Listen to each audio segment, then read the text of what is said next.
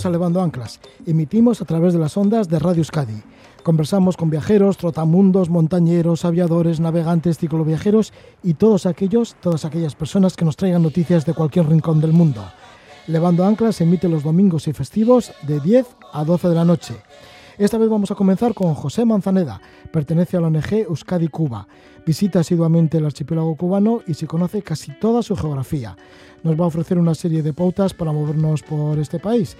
También le vamos a preguntar por algunos lugares y experiencias que ha tenido con los cubanos. Tendremos también con nosotros a Víctor Payellá de Bustinza, es arabista y estudioso del Islam. Ha conocido bastantes países de la Ruta de la Seda y se ha interesado por los practicantes de la religión musulmana en India, en donde estuvo en una madrasa. También por India fue de Delhi a Calcuta por la ruta de las grandes bibliotecas islámicas. No os lo perdáis porque esto es bastante singular. Tendremos también a otro gran viajero, como es Álvaro Rojas. Se ha tomado dos años sabáticos para visitar casi todos los países de la Tierra. Bueno, antes ya tenía un bagaje también de países. Bueno, pues ha tirado ahora pues esos dos años y ha estado pues metido en muchos, en muchos sitios. Y además ha tenido fantásticas situaciones en las que se ha visto envuelto, como por ejemplo dormir en una casa situada encima de un árbol. Esto fue en Tanzania y en una ocasión le despertaron los elefantes que andaban rondando por ese árbol y también pues, ha metido por su cuenta en países tan complicados como Guinea Ecuatorial, la República Centroafricana, Yemen o Libia. Nos lo contará. Estaremos al final del programa de Levando Anclas con Oscar Gabaldón.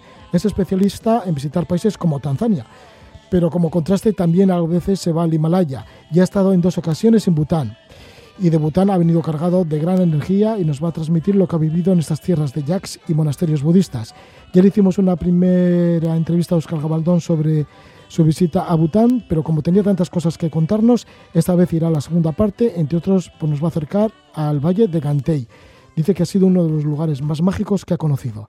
Lo sabremos al final de este programa de Levando Anclas que comenzamos. Ahora escuchamos a José Manzaneda. Esta entrevista la grabé poco antes de que se diera el estado de alarma de la pandemia, así que no es la Cuba de ahora mismo, sino que es la Cuba antes del coronavirus. Nos lo cuenta José Manzaneda.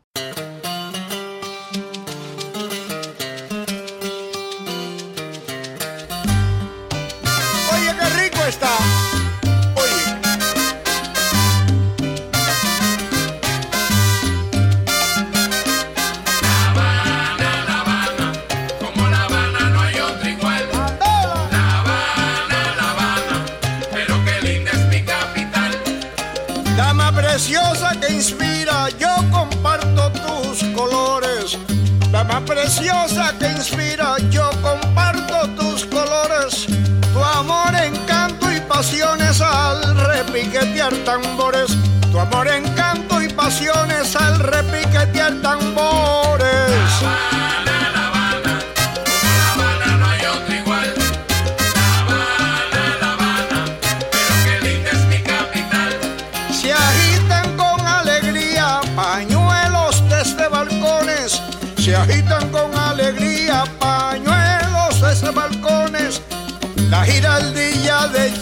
hechizos, lírica, historias y sones.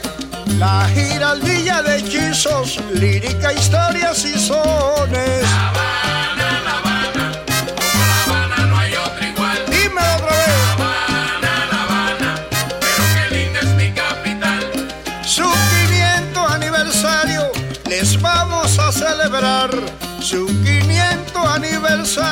Es el cantante cubano Elías Ochoa con Canto a La Habana en su 500 aniversario. Esta canción salió en el año 2019 justamente con ese 500 aniversario de la fundación de La Habana. Vamos a acercarnos a La Habana y a Cuba en general y lo vamos a hacer a través de una persona que ha viajado por lo menos como 25 veces a Cuba.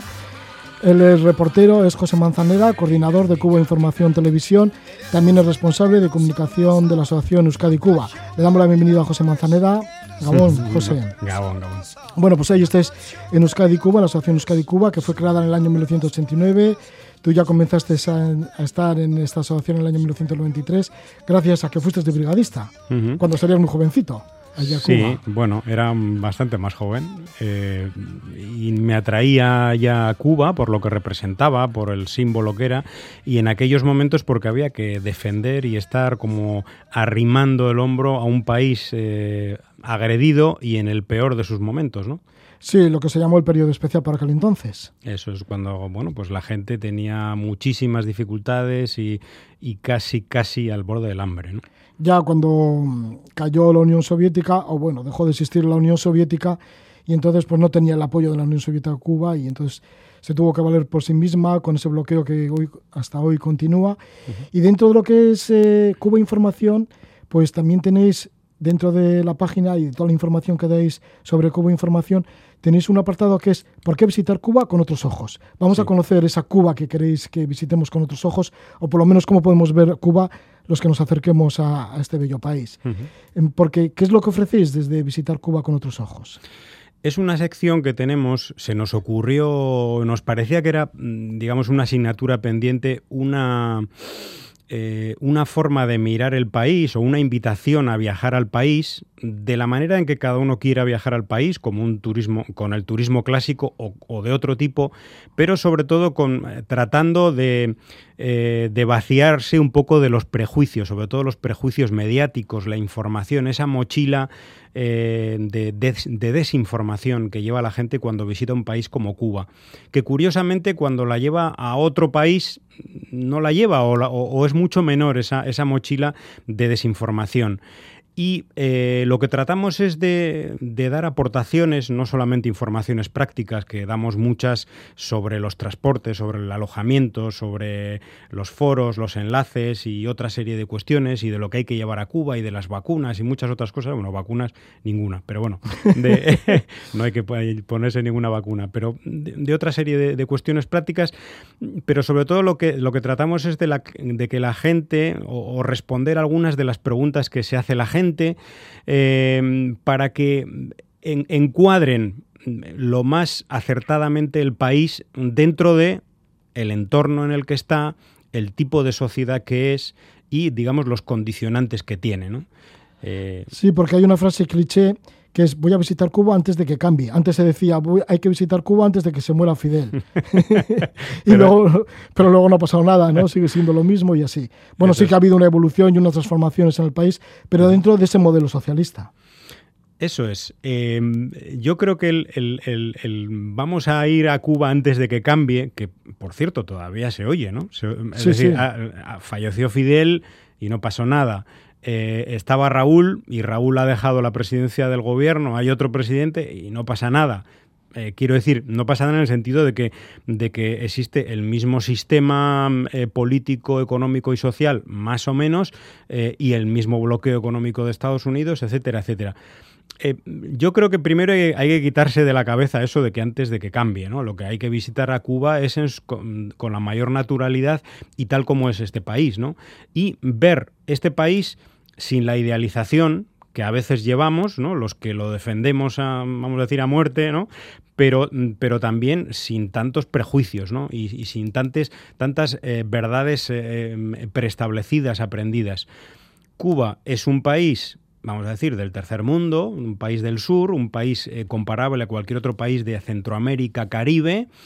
Hay que compararlo con los países que tiene alrededor y además tiene dos aspectos, digamos, eh, novedosos o, o- diferentes a esos dos países. Primero, es un país donde se hizo una revolución y que apuesta por el, por el socialismo, y, lo- intenta construir, pero, segundo elemento, lo hace den- dentro, en el marco de una guerra brutal económica por parte de los que mandan en el mundo, Estados Unidos, que no deja avanzar a su economía. A pesar de eso, es un, es un país que si lo comparamos con la, con la media de la región, bueno, pues UNICEF nos, di- nos dice que es el único país donde no hay desnutrición infantil severa. La FAO nos dice que es el de menor grado de subnutrición de toda la región. O la UNESCO nos dice que es el único que ha cumplido todos los objetivos de educación para todos, el 100% de los objetivos planteados. Es decir, que hay suficientes razones eh, para que alguien que quiera descubrir y visitar un país distinto, pues, pues, lo, pues lo tenga, ¿no? Como verdadero aliciente para hacerlo. ¿Con qué gente se va a encontrar? ¿Cómo son los cubanos? ¿Cómo es la experiencia que tienes tú con los cubanos? Que ha sido bastante estrecha, porque claro, has ido a hacer reportajes, bastantes reportajes, y has tenido contacto muy directo con ellos. Con gente además de todo tipo, supongo. Claro. Yo, yo creo que siempre generalizamos o no sé si es obliga- obligado a hacerlo, ¿no?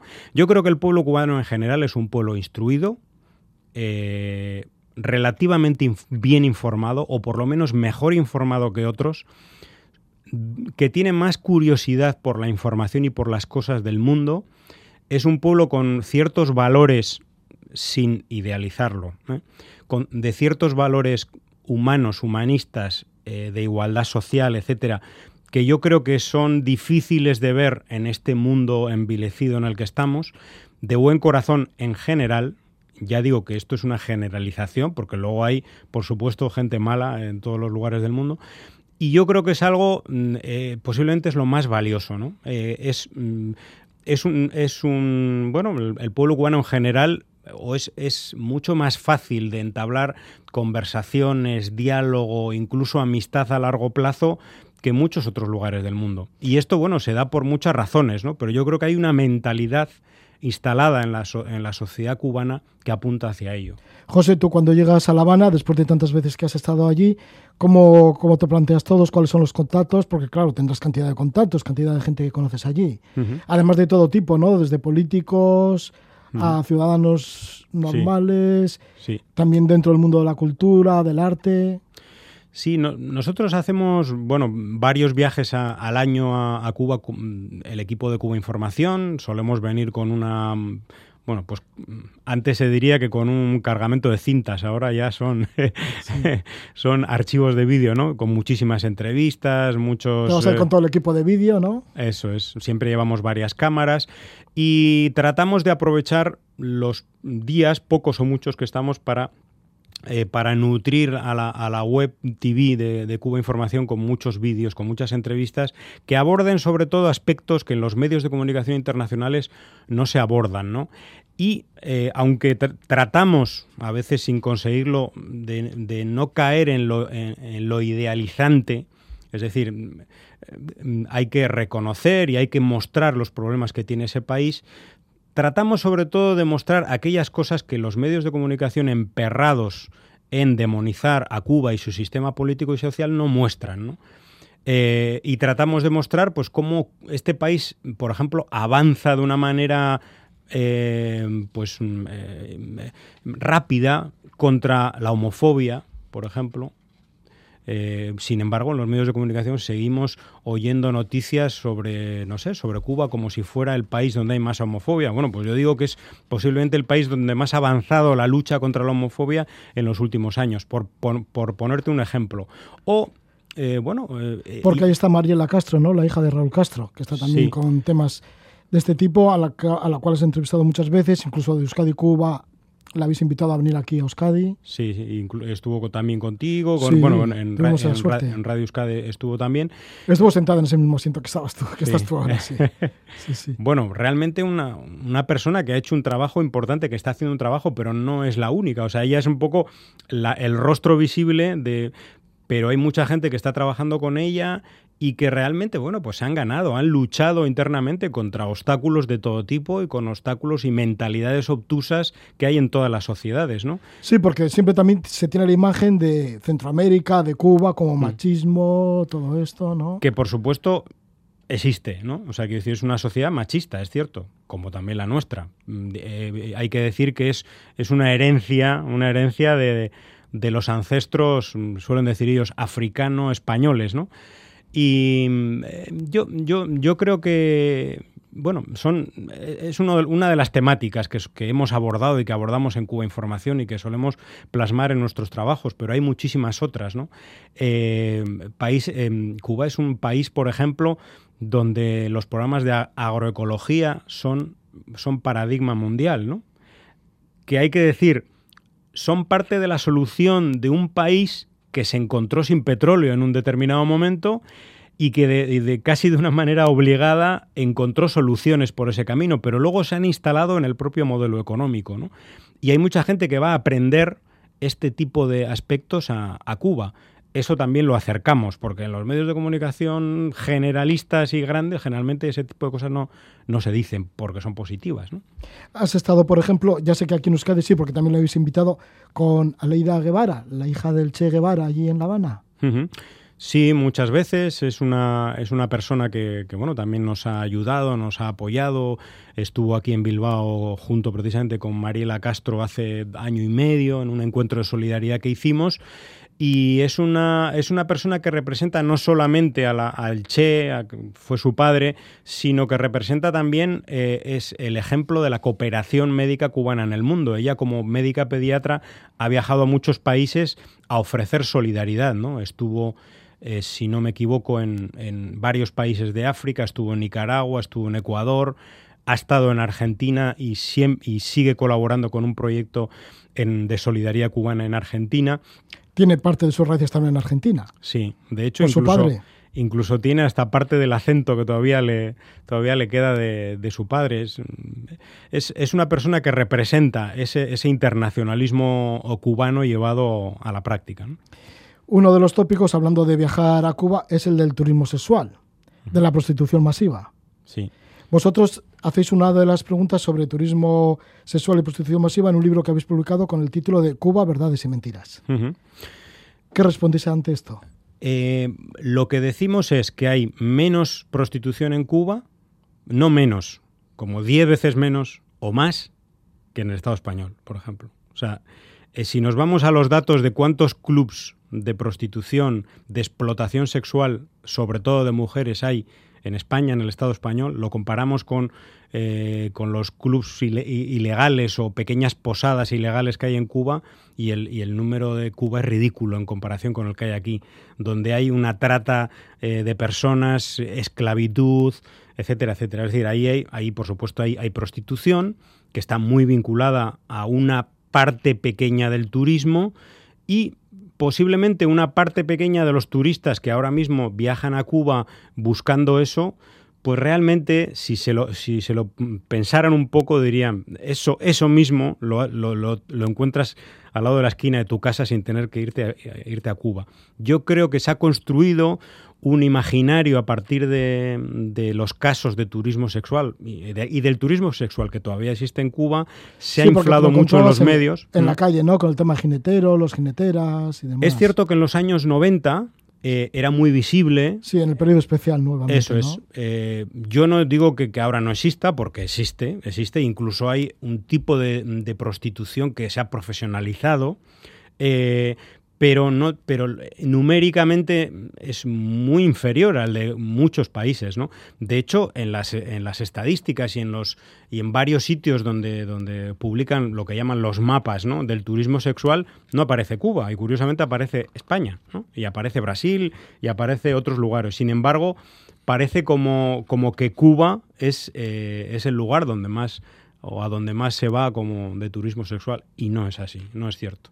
José, ¿cómo te has movido por Cuba en los diferentes, tus diferentes estancias? Porque, bueno, también aquí habláis en, en, en, esta página que tenéis sobre cómo ir a Cuba con otros ojos, pues habláis del tipo de transporte. Sí. Y aparece todo tipo de transportes, ¿no? Desde el típico autobús, bueno, por supuesto el avión, está inclusive los camiones, el tren, el alquiler de autos, los taxis privados y demás.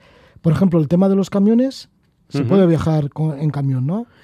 Con licencia privada. Sí, sí, hay, a ver, en Cuba, sobre todo en, en, en, esto, en estos últimos años en que han proliferado, vamos a decir, los, los, pequeños negocios privados, el Estado ha dado una serie de licencias en el caso del transporte, sobre todo para como un complemento al, al, al ya precario transporte público que existía y que sigue existiendo, sigue siendo tan, precario desgraciadamente y en gran parte por el bloqueo de Estados Unidos.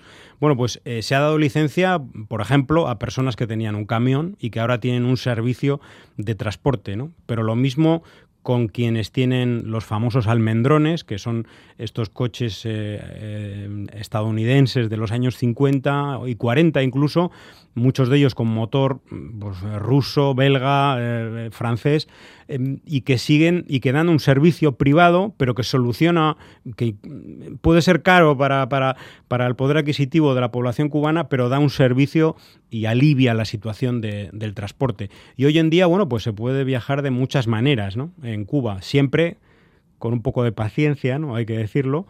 Eh, pero, pero podemos movernos entre ciudades y dentro de las grandes ciudades, sobre todo en La Habana, de diferentes maneras. Puede ser desde unas eh, líneas de autobuses regulares mm, hasta, como tú has dicho, los, los camiones, puede ser eh, a través de los boteros, es decir, un, taxista privado con el que llegas a un acuerdo económico, etcétera, etcétera. ¿El caso del tren? ¿Has viajado en tren por Cuba?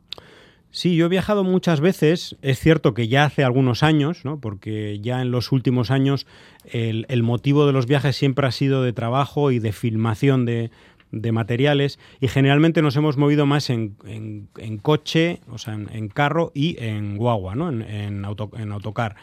Eh, el, transporte, el transporte en tren mm, venía siendo muy deficiente, hay que decirlo, era muy, muy complicado viajar de, una ciudad a otra, pero en los últimos años, sobre todo en, el último año, ha habido una mejoría importante, ha habido una, o está habiendo unas importantes inversiones con un crédito de Rusia.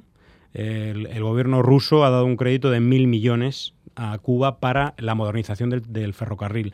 Entonces ha habido una mejora que todavía, por supuesto, está en camino de, ser, bueno, pues de tener un, sistema moderno de, ferrocarril, pero ha mejorado de manera importante.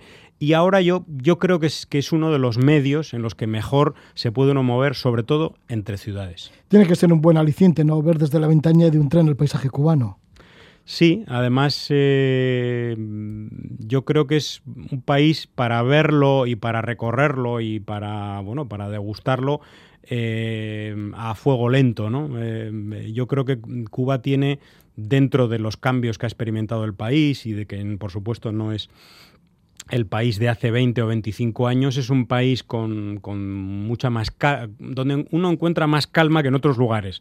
No digo que todo sea calma, porque también hay su nivel de estrés y, mucha gente, eh, precisamente por las carencias o por la necesidad de resolver eh, sus necesidades, también pasa su, su, nivel de estrés. O sea, eso no hay que negarlo. Pero, digamos, para el visitante es un país que, que ofrece bueno, pues unas condiciones como para el diálogo, para el conocimiento de las personas, para la información mutua, que son interesantes. Y sobre todo lo que hay que ir a Cuba como a cualquier otro lugar del mundo es con menos prejuicios, con menos prepotencia, que a veces como turistas occidentales, europeos, llevamos mucha ¿no? en, la, mochila. Sí, que siempre queremos las, las, mismas comunidades que podemos tener aquí, esas comodidades, pero que sin embargo nos encontramos con otro, con otro tipo de, situaciones, ¿no? de otro tipo de países y, en este caso pues en el, país de Cuba.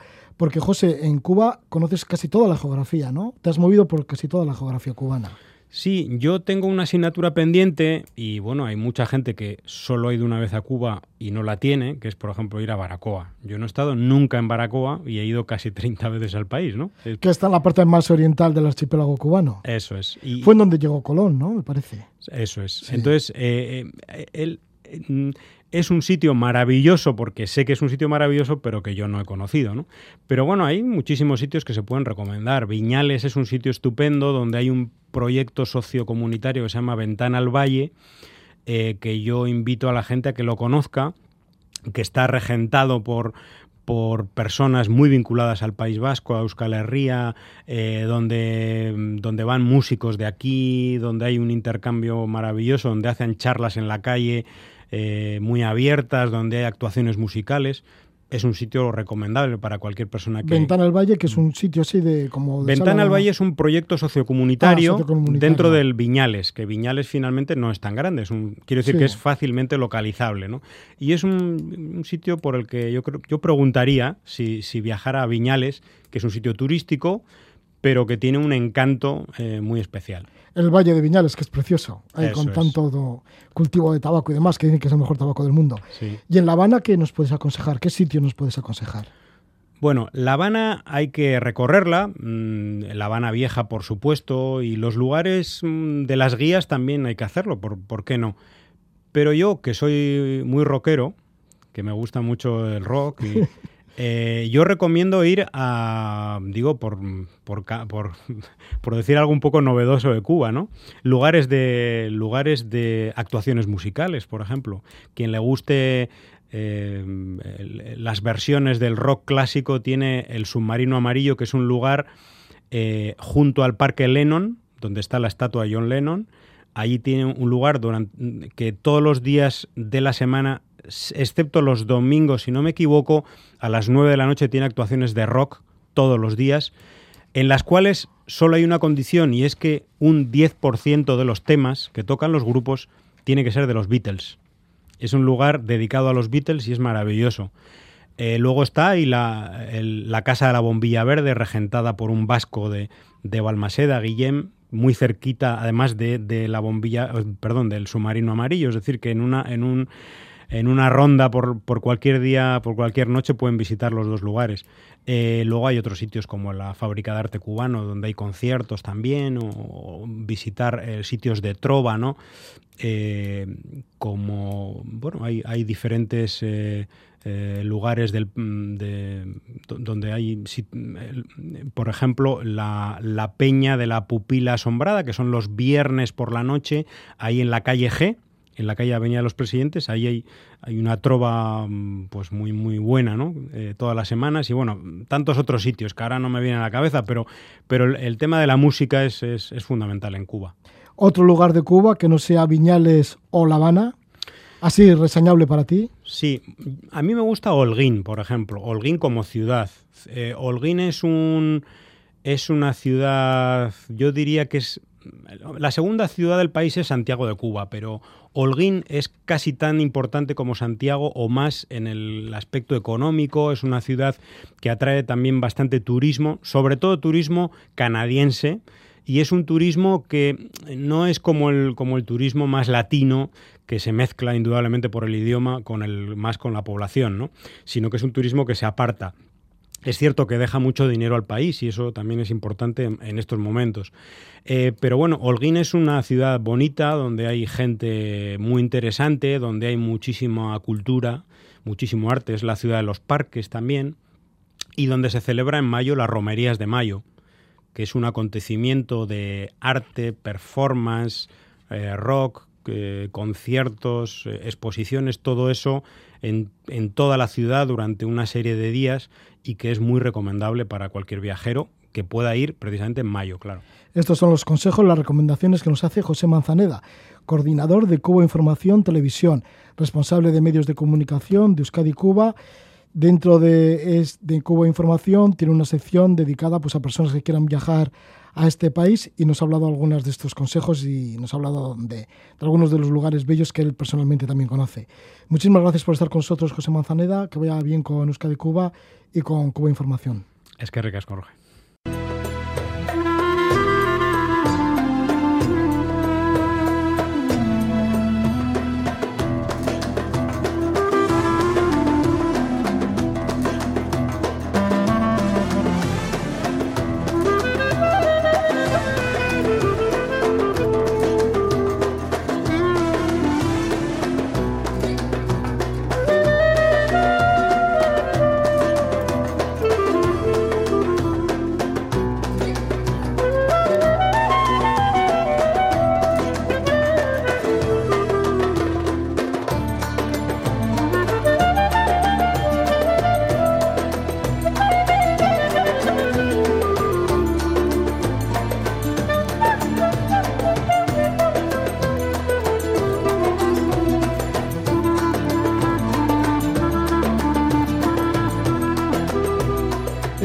Música de Lars Louis Linek en un disco dedicado a la música tradicional del Asia Central. Vamos a ir por el Asia Central, vamos a dirigirnos por la ruta de la seda y va a ser una ruta de la seda bastante curiosa porque la vamos a hacer a través de un arabista y estudioso del Islam. Incluso luego también le vamos a preguntar por una ruta que realizó por bibliotecas desde Delhi hasta Calcuta, esto en India. Y es que estamos con Víctor Payella de Bustinza. Él es de Barcelona, con antepasados en Guecho, arabista, islamólogo, estudioso del Islam licenciado en Filología Árabe. Como arabista empezó a viajar por el Mediterráneo, estuvo en largas estancias en países como Siria, Túnez, Marruecos. Esto fue a finales de los años de 1980. Estudió en la Sorbona de París, mmm, diplomatura de Historia de las Religiones, y nos va a hablar un poquito de ese contacto que ha tenido con el Asia Central. Víctor Payella de Bustinza, bienvenido, muy buenas noches. Hola, buenas noches. Bueno, pues sí, muchos años de estudio y muchas vivencias también, ¿no? En diferentes lugares, ya puede ser Siria, Túnez, Marruecos o también países como del Asia Central y también inclusive India, ¿no? Con el tema del Islam. Eh, efectivamente, empezó con una curiosidad sobre historia de las matemáticas y bueno, ahora ya ha pasado 30 años pues buscando cosas hasta, hasta llegar ahí, hasta casi a la frontera con China. ¿La historia de las matemáticas te ha llevado a recorrer el mundo y a estudiar? Eh, pues sí, bueno, luego me di cuenta que era un poco eso una excusa para no estar en un despacho el resto de mis días, ¿no? Pero en ese momento, pues, eh, en fin, me lancé a, probarlo y para luego arrepentirme y tampoco me he arrepentido, así que en eso estamos. Empezamos un poquito por los países de la Asia Central, por los países de la ruta de la seda. ¿Cuál es la atracción que tienes hacia ellos y cuáles las investigaciones que has realizado? Porque creo que has estado ya en cuatro campañas de investigación y coloquios, ¿no? Que has ido a dar conferencias a distintos países. Pues sí, bueno, pasado un periodo de formación, pues eh, mientras he procurado hacer, evidentemente, eh, cierto trabajo de docencia, pues cada vez más, pues he estado buscando en, sobre el terreno, eh, porque cuando se habla del Islam no es una cuestión de, bibliotecas en, en, nuestro país, sino que hay que salir ahí, que es una sociedad viva, hay que saber cómo funciona, qué es lo que piensa, y también tienen gente que sabe muy bien eh, qué es lo que hay que leer en esos manuscritos, que por supuesto ellos tienen muchos y, y, y mejores repartidos por toda su geografía. Así que para mí se ha tratado un poco de ir a, a buscar eh, estos materiales y que me enseñe gente eh, sobre el terreno lo, lo, que cabe pensar en lugar de inventarlo, digamos, un poco desde aquí. ¿En dónde has encontrado este material? ¿En dónde has encontrado algunos de estos manuscritos en libros? Tanto en bibliotecas como inclusive en madrasas. Sí, sí, eso hay, hay que tenerlo presente. Incluso a veces eh, hay, hay grandes colecciones de, mm, lectores y gente muy muy culta que si te tienes la suerte de que te abran sus puertas pues ahí tienen materiales extraordinarios para para leer evidentemente pues empieza con las grandes bibliotecas del Cairo Alejandría Damasco eh, pero luego en fin si te pica el gusanillo pues evidentemente todo el mundo sabe que uh, detrás del Próximo Oriente pues ya se abre con con Irán toda el Asia Central y ahí hay, hay, muchos materiales eh, de manera que todavía hay, hay no, no, miles, sino decenas de miles de textos por leer. Eh, y así es como, pues, eh, en fin, en Uzbekistán encontré un, un, autógrafo, eso hace mucha ilusión, encontrar el autógrafo de una persona, un filósofo importante, así perdido del siglo XIV, pero que sabes que, que está ahí en, vivo de alguna manera en, un manuscrito pues que encontré en Tashkent y, a la sazón, pues, bueno, el, la alcaldía de Estambul me invitó inmediatamente a que les presentara lo que había encontrado y eso pues me sirvió pues para eh, estrechar lazos pues con, la gente de, de, Estambul y los turcos que también se mueren de ganas por, por, por estas cosas. Así que es un, es un mundillo. Y es que en Turquía has estado en varias ocasiones. Sí, ahí, en fin, no he parado de ir siempre que he podido y no sé si he estado 10 o 15 veces eh, porque es un país enorme, también con una densidad muy grande, digamos, los, los tres grandes pesos pesados son Egipto, mm, Turquía e Irán, y hay que, hay que tocarlos los tres en la medida de lo posible. ¿Cómo ha evolucionado la ruta de la seda en los últimos tiempos, sobre todo en relación con el Islam? Pues eh, ha sido sorprendente, porque a finales de los 80, mm, en ese momento, se vivió una especie de final de, la Guerra Fría y estaba todo muy adormecido. Por un lado era era, era difícil, pero una vez dentro pues te podías uh, mover relativamente relativamente bien, ¿no? Uh, es curioso porque en ese momento nadie pensaba demasiado en el Islam y era una cosa de, de gente mayor, las mezquitas estaban vacías eh, y todo eso se llevaba de una manera bastante privada porque estaba reprimido intensamente, ¿no? Ha sido muy sorprendente pues ver que, en unas pocas generaciones pues la propaganda de la Arabia Saudí mm, y la eliminación de esas fronteras pues ha hecho una, un tipo de globalización eh, extraña en la que la influencia saudí pues ha penetrado en estos países y ha eh, introducido sobre todo en la generación más joven pues otro tipo de islam otra manera de entender la la, la religiosidad y eso ha creado un shock en, enorme eh, que, que, que ha sido medio de expresión evidentemente de las demandas sociales pues porque han ido pasando los años y, y las cosas no se han, no se han solucionado ni mucho menos en, en toda esta parte del mundo. En la época, sí, en la época de la Unión Soviética, cuando estos países pertenecían a esa a esa órbita ¿no? de la Unión Soviética, Uzbekistán, Tayikistán, bueno, tantos tanes, eh, no se perdió, a pesar de que, bueno, pues no estaba muy bien vista la religión, no se, no se prohibió el Islam o, la gente pues todavía tenía esas raíces del Islam. Pues eh, se mantenía un poco yo cuando empecé a, ir pensé, bueno, de aquí no, no quedará nada o casi nada, ¿no? Eh, y sin embargo el Islam fue resistente cara a, la opresión soviética, que, que, fue severa, hay que recordarlo, eh, y que no era un asunto de broma. Por otro lado, se adaptó, y eso ya venía de lejos, a una, a una práctica pues eh, muy íntima, muy privada y nada visible en, las calles, ¿no? Por, por muchas razones, ¿no? Evidentemente ya en los 70 el asunto iraní cambió mm, algunas coordenadas, pero eh, ha sido más tarde cuando eh, los mismos estados han buscado una reislamización.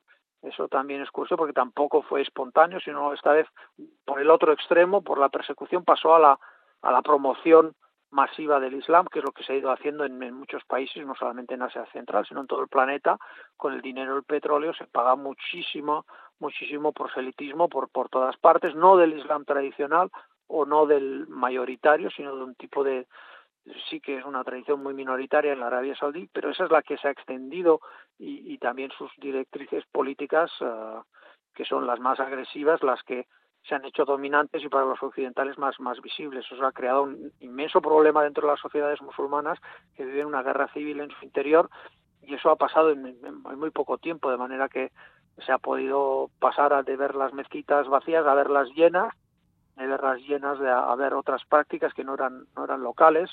Eso también pasó un poco con la inmigración de, de los uh, combatientes que venían de Afganistán, que empezaron a aparecer por Argelia, por el Mediterráneo, por otros lugares, ¿no? Y esas y esas maneras de de hacer, ¿no? Uh, para mucha gente eh, de hecho, para el Islam mayoritario eso es absolutamente radical e inaceptable, pero desde, también desde la prensa exterior pues solo se pone ojos a, lo más llamativo, ¿no?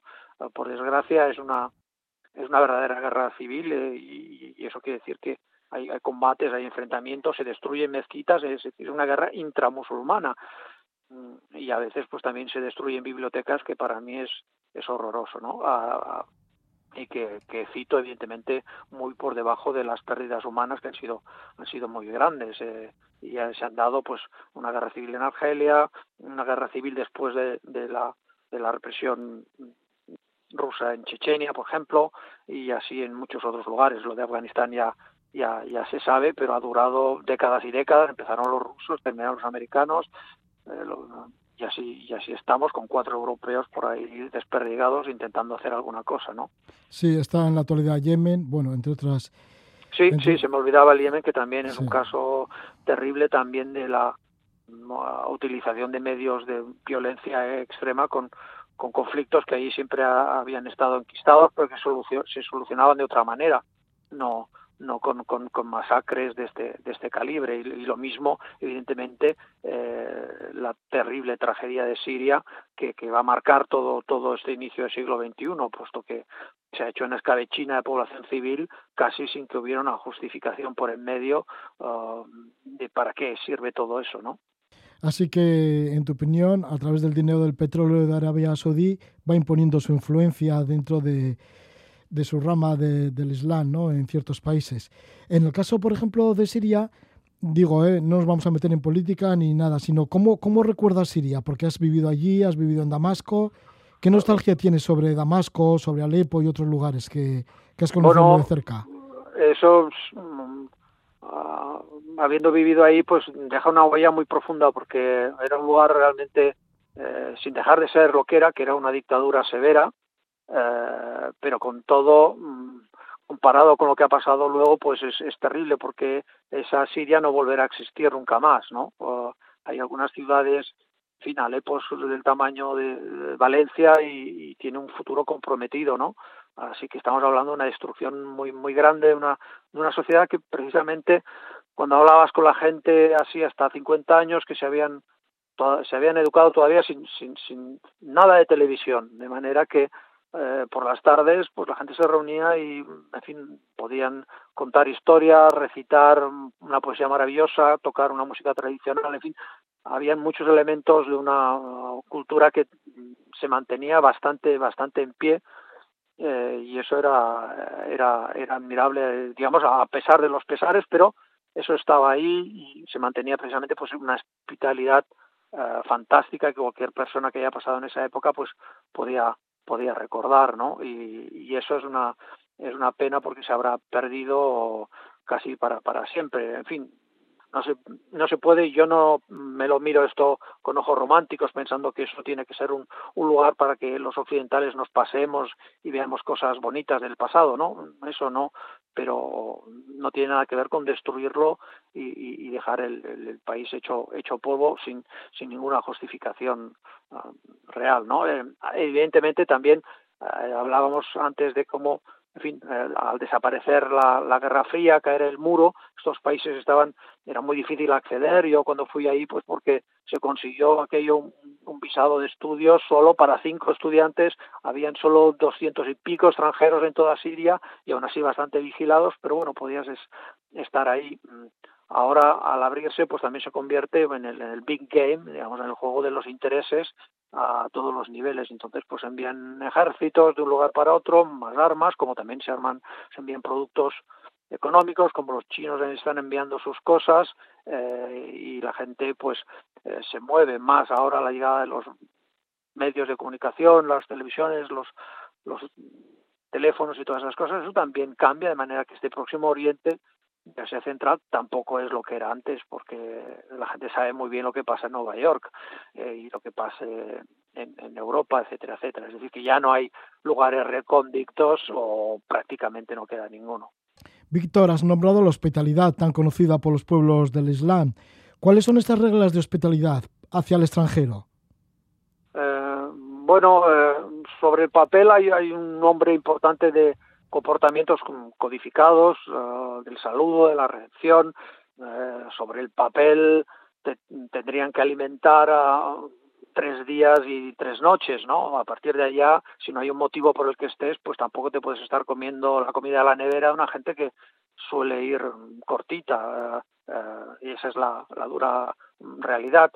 frecuentemente, pues compartir un té es una cosa fantástica, se puede hacer en cualquier lugar y intercambiando mmm, los mínimos señales de, reconocimiento, evidentemente de conocer un poco el, el, idioma eh, y, mirar de no ser lo que, lo que ellos consideran pues señales de, ser desagradable, ¿no? No, no hay por qué sacar a la palestra pues ni cuestiones religiosas ni cuestiones políticas, sino mmm, manifestar qué es lo que uno necesita y qué es lo que puede uh, se puede ayudar a una a una persona, no estás tampoco ahí para, para gorrear, para, para nada, pero sí pues para llevarte a un lugar, todo este tipo de cosas, para compartir el viaje, eso es lo fundamental, porque también encuentras en el viaje peregrinos, gente, pues en Siria pues te encuentras un afgano que aparece por ahí y dice, ¿tú qué haces? Bueno, pues yo voy al tal peregrinaje, pues te acompaño, no te acompaño, este tipo de cosas que son de una profunda humanidad, ¿no? Y, y de un reparto pues de los recursos y de ponerse en el,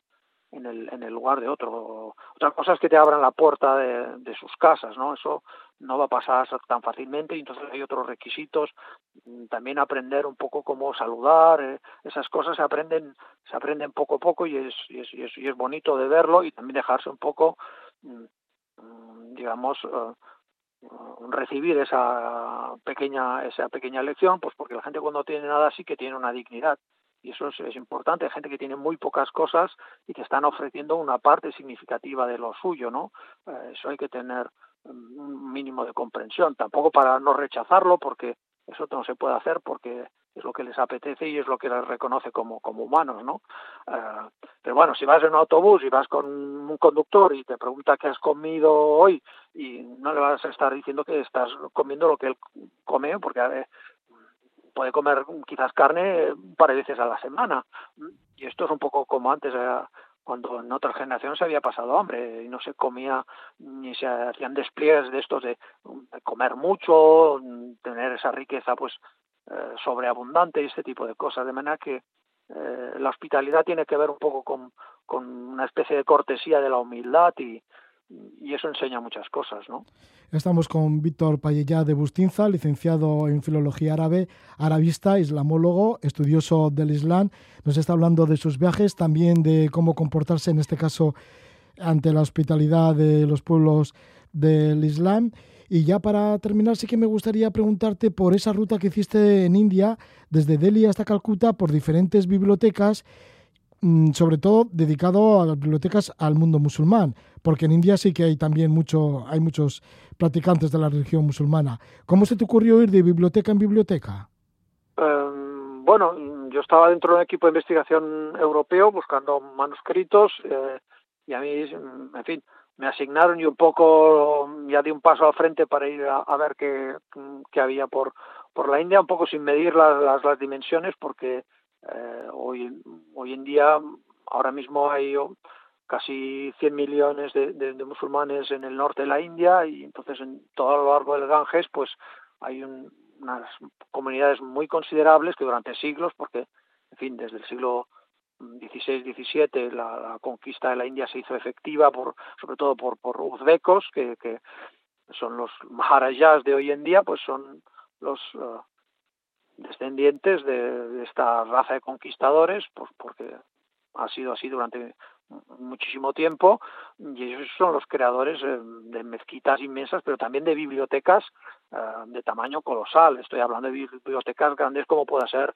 pues la, la, catedral de Sevilla pues edificios de ese tipo pues pueden tener 150.000 manuscritos. Eh, eso para solo un edificio en este caso la biblioteca Rampur. Pues eh, yo intenté recorrer de, desde Delhi hasta Calcuta las grandes bibliotecas y evidentemente solo pude hacer un trabajo básico con las más importantes, pero um, pude ver una cuarentena larga de edificios colosales con un patrimonio de la humanidad muy grande, porque no solamente hay cosas en árabe o en persa o en turco, hay en otros idiomas, hay traducciones y además incluso, en fin, encontré eh, textos eh, todavía no conocidos de pensadores como el Averroes eh, cordobés de Al-Ándalus del siglo XII, pues ahí quedan cosas, de manera que es interesante ver que esa ruta pues abarca desde la península ibérica pues hasta la India y, y de hecho hasta, hasta la frontera con China. Estuviste en una madrasa, acogido allí, ¿no? Pasaste unos días.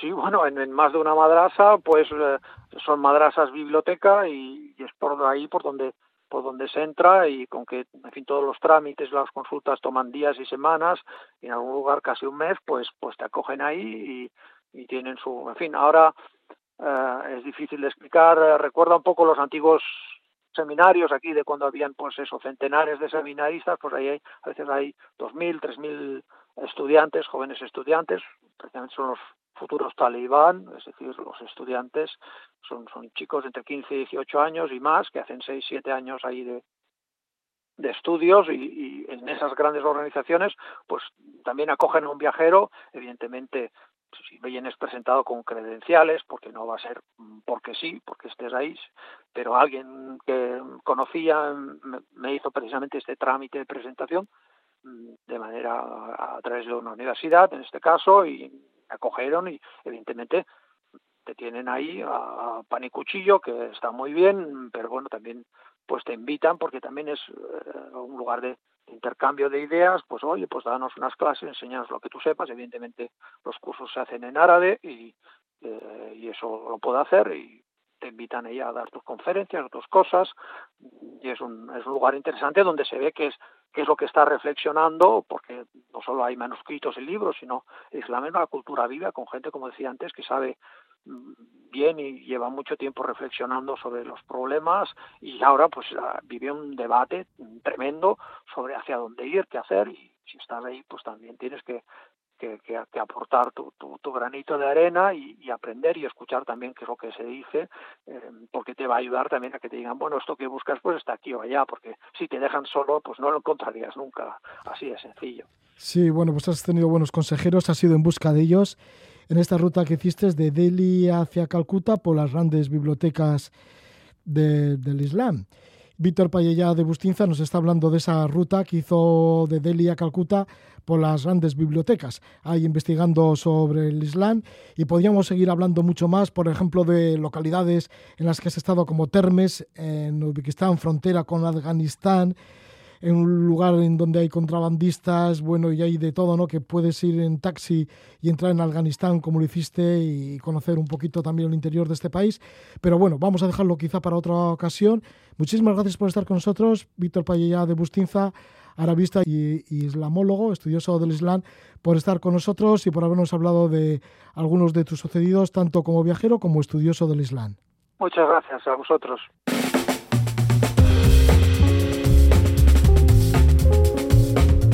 Víctor Padilla de Bustinza nos ha hablado, entre otras cosas, de la India musulmana. Luego, después de las noticias de las 11 de la noche, continuaremos y estaremos con Álvaro Rojas, que ha conocido ya 189 países, con Yemen y Libia. Países difíciles de entrar, bueno, pues él ha podido penetrar en Yemen y Libia. Y estaremos también con Óscar Gabaldón, que ya hace un tiempo nos habló de la primera parte de una estancia que tuvo por Bután, recorriendo sus valles, sus montañas, y esta vez pues continuaré por algunos de sus valles, como por ejemplo el de Gantei un valle que le pareció, vamos, de lo más eh, bello y absoluto. Esto será a partir de las noticias de las 11 de la noche. Ahora, hasta que lleguen, os dejo con la música de Adia Victoria, una cantante de Nashville.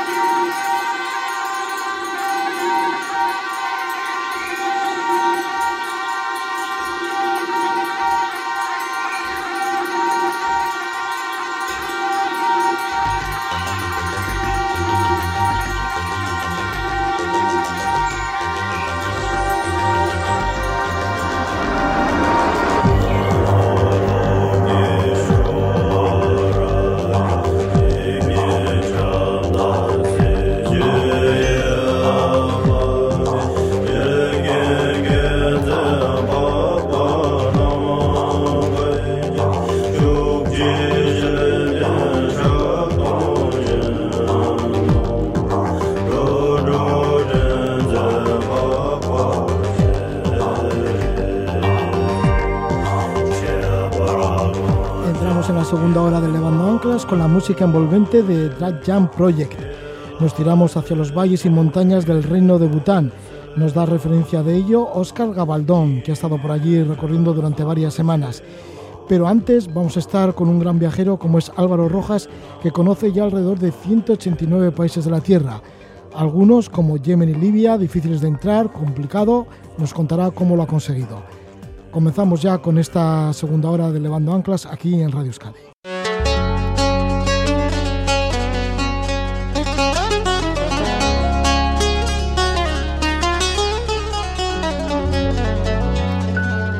وشوف لي حل بجمالك بيش مسوي دلالك. قلبي أي شي ما يعجبه. صار من نظرة حلالك.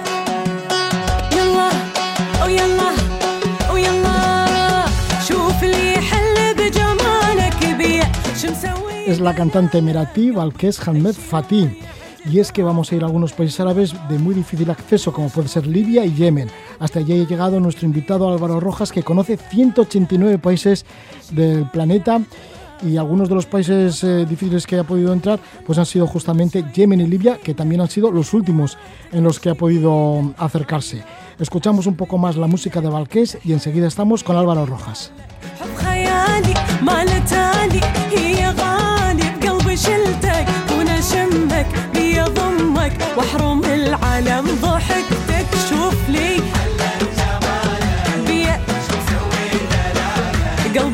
قلبي اي شي ما يعجبه صار من نظره حلالك هلا هلا نعم Álvaro Rojas conoce 189 países, le quedan 8 por completar todos los del mundo. Nació en Madrid en el año 1988, tiene 31 años y posiblemente sea el viajero español más joven que ha conocido tantos países. Se ha tomado dos años sabáticos para centrarse en completar países del Pacífico, del Caribe y otras geografías que no había podido ir mientras trabajaba. En un anterior capítulo de Levando Anclas estuvo con nosotros Álvaro Rojas y nos relató su estancia en los 14 países oficiales del Océano Pacífico y esta vez pues, nos vamos a centrar en los dos últimos lugares en donde ha estado, en Yemen y en Libia. Álvaro Rojas, bienvenido. ¿Qué tal estás? Buenas noches. Buenas noches, Roge, ¿qué tal? Encantado de estar con vosotros. Álvaro, pues sí, que ya nos contabas un poquito las peripecias que tienes que hacer para conocer tantos países y por eso te has tomado dos años sabáticos. Anteriormente, mientras trabajabas, sí conocías unos 100. Mm, No has ido parando, ¿no? O sea, te- tienes tantas ganas de conocer todos estos países que es como algo que, que te ha abocado a ello. Efectivamente, llegó un punto que yo ya había utilizado todos mis días de vacaciones para ver lo que tenía más o menos cerca y aunque tuviera ya luego pues los típicos puentes y semanas sueltas, no me daba suficiente tiempo para ir a los, a lo- los países que me quedaban, con lo cual me tomé dos años sabáticos y es lo que estaba haciendo estos últimos 18, 19 meses. Esto de estar haciendo todo el rato maletas y saliendo de un lugar a otro, ¿te ha llevado algunas veces, pues yo qué sé, igual a despertarte y decir, a ver, ¿en dónde estoy hoy? Efectivamente, sí que es verdad que a veces dices, "Joder", sobre todo cuando, cuando vas enlazando varios países bastante rápido, a lo mejor en las islas del Caribe, que, que son islitas más pequeñas y que van un poco más rápido, eh, sí que dices, a ver dónde estamos, porque no me sitúo y, sí que sí que sí que me ha pasado, claro.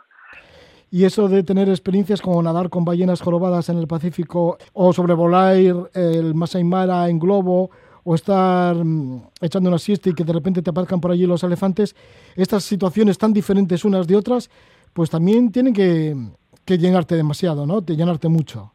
Sí, yo creo que es un poco el motivo por el que he viajando tanto, sobre todo eh, hablando con amigos ¿no? que viajan mucho, eh, todos coinciden en que llega un punto en el que a lo mejor puedes sentirte un poco fatigado de tanto viajar, ¿no? que, que puede pasarte justo lo contrario, de tanto viajar que se te quiten las ganas.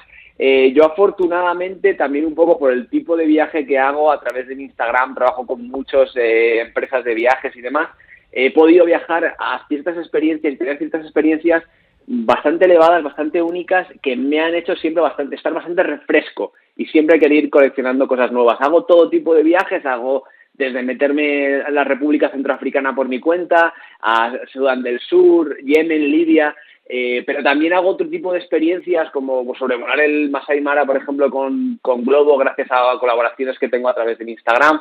Y, y, luego de quedarme en algunos hoteles, por ejemplo, una casa de, árbol que me acuerdo en Tanzania, donde nos, mencionas que nos despertaron los elefantes, pues son experiencias también increíbles que hacen que nunca me pueda cansar de viajar. Yo creo que en realidad, si sabes combinar un poco los tipos de viajes y sabes darte descanso, si aún estás viajando por mucho tiempo, necesitas un poco eh, más de confort, si sabes ir combinando todo eso un poco, es difícil yo creo que te canses. ¿Cómo fue ese hecho, el de despertarte de una siesta y estaban los elefantes comiendo unas ramas en la casa donde estabas, en el árbol? Fue increíble. Eh, nos habían, es un campo abierto, nos habían dicho que, que, bueno, que los animales iban y venían, pero bueno, con, habíamos visto monos y pensábamos que solamente era eso. Yo me eché una siesta, estaba bastante cansado, nos la habíamos levantado por la mañana para ir a un safari de madrugada eh, y mi mujer me despertó, hay unos elefantes fuera. Yo estaba completamente fuera y le dije, estás, estás borracha, esto no puede estar pasando. Al final, claro, me, despertó con muchas más ganas y sí que vimos que justo, además, había una ducha de estas exteriores, de, una pequeña casita así de árbol, una ducha exterior y justo estaban a un metro de, de la ducha los elefantes africanos enormes, claro, de 5 o 6 toneladas, eh, alimentándose de los árboles, de las ramas de los árboles contiguos al nuestro, donde se soportaba toda la casa fue una experiencia increíble, evidentemente, verlos tan cerca y verlos en un ambiente tan, eh, tan, tan libre, ¿no? Tan, tan salvaje. Y fue increíble, claro, increíble. Siempre, cuando ves un animal salvaje, siempre es especial.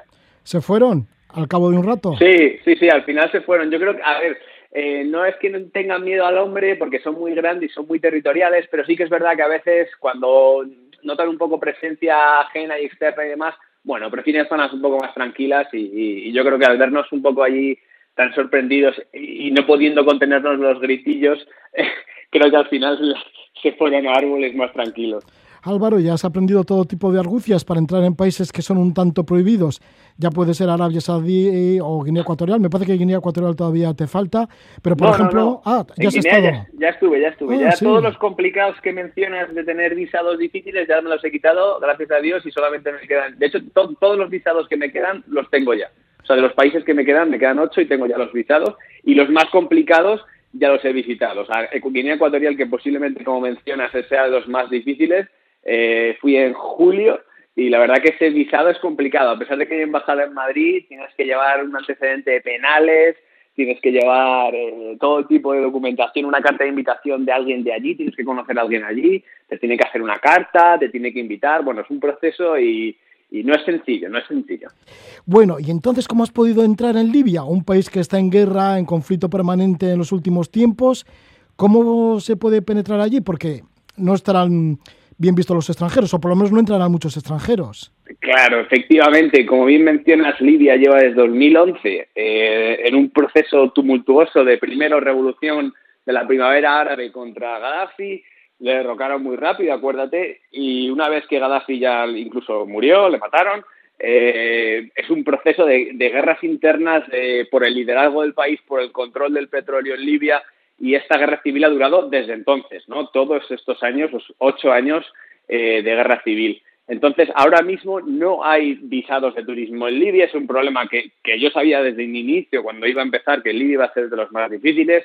También ha sido el último donde vengo de venir, y, y, y, simplemente al final tuvimos que coger un visado de negocios y bueno, a través de, tampoco puedo desvelarlo todo porque luego al final me puede venir en mi contra, pero, pero para que las oyentes lo entiendan, eh, tuvimos que a través de una agencia proveedor local que tiene contactos eh, en Libia, conseguimos una carta de invitación, eh, yo iba allí como persona de negocios y íbamos a tener una reunión de negocios durante mi estancia. Evidentemente la tuvimos, pero también al final, eh, obviamente, aprovechamos a viajar. Es la única manera de ir a Libia y además condiciona mucho la manera en la que viajas a Libia, porque eh, tienes que volar a Libia, al aeropuerto en concreto, que solamente hay un operativo ahora mismo que es el de Misrata, eh, vuelas allí, el vuelo es muy costoso, tienes que vestir un poco business casual, un poco vestido como un hombre de negocios, claro, porque al final es la condición de lo que, lo que vas a hacer allí en el país. No puedo ir en camiseta y pantalón corto típico de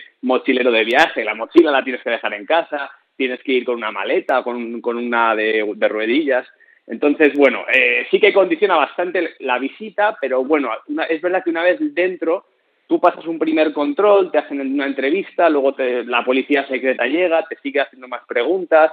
Dependiendo de la imagen que des y del perfil que tengas, te pueden mirar el equipaje, por eso no recomiendan llevar ninguna cámara, nada que pueda indicar que eres un turista. Entonces, bueno, tuvimos que dejar todo eso en casa. Básicamente yo me llevé eh, un portátil, eh, mi móvil y, y, un poco de ropa. Y con eso y las, las pintas un poco más formales eh, conseguimos entrar sin problema. Así que te camuflaste de hombre de negocios. Esencialmente, sí. Sí, sí. Y entonces aterrizaste en, en Misrata, que es la tercera ciudad de Libia. ¿Qué es lo que notaste en esta ciudad? ¿Se nota la guerra? Sí, sí. O sea, allá donde vayas en Libia, donde por, lo menos donde pudimos ir, que, fue, que fue desde Misrata hasta Trípoli, todos esos kilómetros de costa, estuvimos visitando Leptis Magna y demás, todas las ciudades se las ve afectadas por la guerra. De manera directa, porque han sufrido eh, misiles, bombas, explosiones de mortero, de ataques, ataques de dron. Eh, todo esto, las deflagraciones, evidentemente han dañado muchos edificios, muchas fachadas que tienen boquetes abiertos, una casa que es la casa de una persona completamente clara, de manera clara y transparente. Eh, y luego también porque la crisis económica ocasionada por la guerra ha hecho que no se puedan reformar ciertos edificios que necesitaban reparaciones, con lo cual se han caído cachos de fachada o balustradas. Entonces, digamos que, que, la situación general de conflicto ha hecho que, de manera directa o indirecta, las causas, la, las consecuencias de la guerra se ven allá donde vayas. Has dicho que has sido desde Misrata, en donde aterrizaste, la tercera ciudad de Libia, hasta Trípoli, que es la capital. Y entre medio has visitado, eh, lo has nombrado así rápido, ¿no? Leptis Magna, que, es un, que son unas ruinas romanas. Increíbles, eh, te lo digo, Roge. Es, un sitio que debería considerarse de maravillas del mundo. Ya sabes que luego las maravillas tienen un, montón de política detrás y eligen siempre a los países con mucha población. Pero Leptis Magna estaría dentro de, la, de mi lista de maravillas poco, poco conocidas. Y es que son dos kilómetros, creo que mejor me equivoco, pero es una extensión muy grande de, de, de, de, de, de un área muy grande llena de una ciudad completa. Es que ves las calles, ves las avenidas completamente empedradas, eh, ves los monumentos, ves los arcos de triunfo, ves los baños, ves el anfiteatro, ves el teatro, el circo romano, lo ves todo, ves todo. Es una ciudad que tenía de todo y lo ves claramente, está muy bien preservada. Y lo que la hace tan especial es, es, es precisamente eso. Está muy, muy bien conservada. No son como las ruinas incluso que hay en Europa, que hayan podido sufrir más daños, a pesar de que hemos hecho más esfuerzos de conservación pero en Leptis Magna, eh, la arena del desierto y un poco de las deposiciones de los ríos que había en el estuario donde se encuentra, cubrieron por completo la ciudad. Y entonces, hasta principios del siglo, cuando los italianos fueron allí durante la época colonial y empezaron a ver lo que había, no se ha desenterrado. Y toda esta arena ha, ha, ha mantenido la ciudad en un estado de conservación óptimo. ¿Qué te contaban los que estaban alrededor? Te, bueno, si has estado con alguien de Letis Magna, porque seguramente que en otro tiempo sí que recibirían a turistas. Sí, bueno, eh, ahí es obligatorio visitar con, bueno, el guía que ya llevas y luego otro guía local para favorecer un poco el trabajo de gente local que evidentemente ha perdido todo su, su sustento económico desde la guerra. Eh, tienen muy pocos visitantes, pero bueno, lo que la propina que les damos, pues al final les, les permite seguir funcionando. Y bueno, los guías locales te lo cuentan, te dicen que, que, es que Libia no es que fuera un, país turístico a lo mejor como Egipto, pero sí que es verdad que el, el, el turismo floreciente que, te, que, te, que, tuviera antes del 2011 completamente desapareció con todos los conflictos y la guerra y ya no visita a nadie. O sea, yo creo que Libia está entre los 10 países menos visitados del mundo, seguro. ¿Tenías muchos controles? Desde Misrata a eh, no, y luego hasta No Trípoli. tantos, no tantos. Eh, en esos 200 kilómetros a lo mejor había tres, cuatro controles y sobre todo bastante relajados, porque eh, los que hice en Yemen, luego si quieres comentaremos, no sé si quieres comentar de Yemen, pero en Yemen es constante, o sea, los, los, los controles son constantes y son mucho más exhaustivos, te miran un poco de todo. Aquí en Libia, no, un poco con, bastaba con saludar al, al, guardia de turno, veía que éramos un poco extranjeros y nos dejaban continuar. ¿Trípoli? ¿Llegaste a Trípoli finalmente? Sí, sí, sí. Trípoli, de hecho, ahora está sufriendo ataques de drones porque el general Haftar creo que le está bombardeando la ciudad y que es el gobierno un poco de, que se llaman de unidad, que es el que apoya un poco a la ONU, y, y están bombardeando lo, la zona del sur, sobre todo donde está el aeropuerto internacional y el aeropuerto de Mitiga, y los están bombardeando. Por eso tienes que volar a Misrata, porque los otros dos están siendo bombardeados ahora mismo.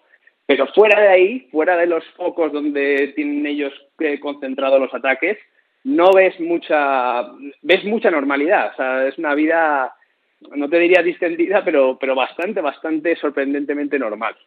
¿Cómo fue tu sensación cuando ya volaste de regreso desde Libia? Que ya saliste del Pues, país. Evidentemente, a ver, no te voy a negar, evidentemente un poco de tranquilidad, porque no es que estés nervioso, pero sí que tienes, bueno, existe un riesgo, evidentemente, de estar en un país como Libia. Eh, no tiene por qué pasarte nada, pero, pero evidentemente las cosas pasan, ¿no?